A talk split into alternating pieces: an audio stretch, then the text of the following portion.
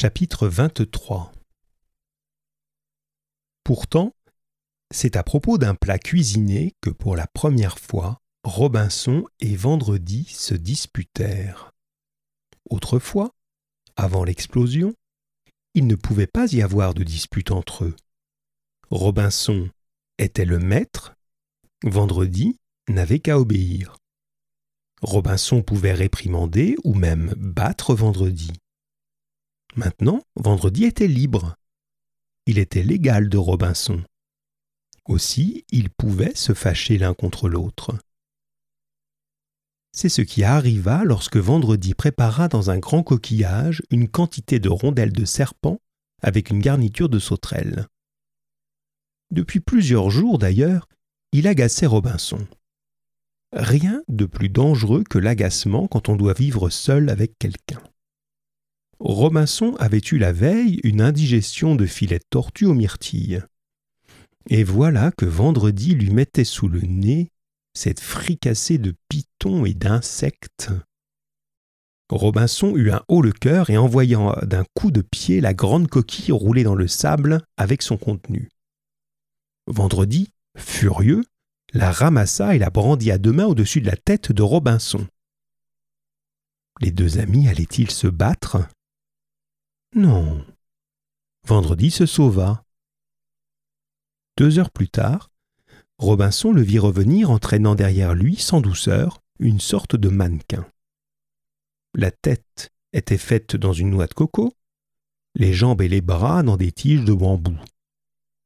Surtout, il était habillé avec des vieux vêtements de Robinson, comme un épouvantail à oiseaux.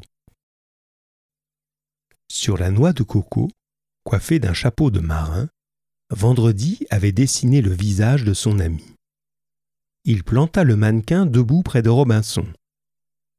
Je te présente Robinson Crusoe, gouverneur de l'île de Speranza, lui dit-il.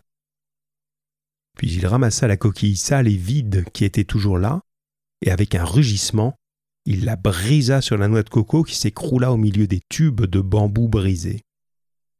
Ensuite, Vendredi éclata de rire et alla embrasser Robinson. Robinson comprit la leçon de cette étrange comédie. Un jour que Vendredi mangeait des gros vers de palmier vivants roulés dans des œufs de fourmis, Robinson exaspéré alla sur la plage. Dans le sable mouillé, il sculpta une sorte de statue couchée à plat ventre avec une tête dont les cheveux étaient des algues. On ne voyait pas la figure cachée dans l'un des bras repliés, mais le corps brun et nu ressemblait à Vendredi. Robinson avait à peine terminé son œuvre quand Vendredi vint le rejoindre, la bouche encore pleine de vers et de palmiers.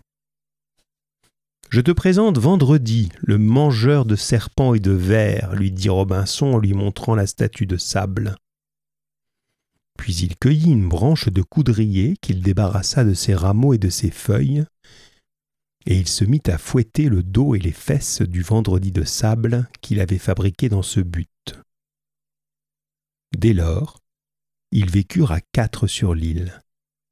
Il y avait le vrai Robinson et la poupée Robinson le vrai vendredi et la statue de vendredi.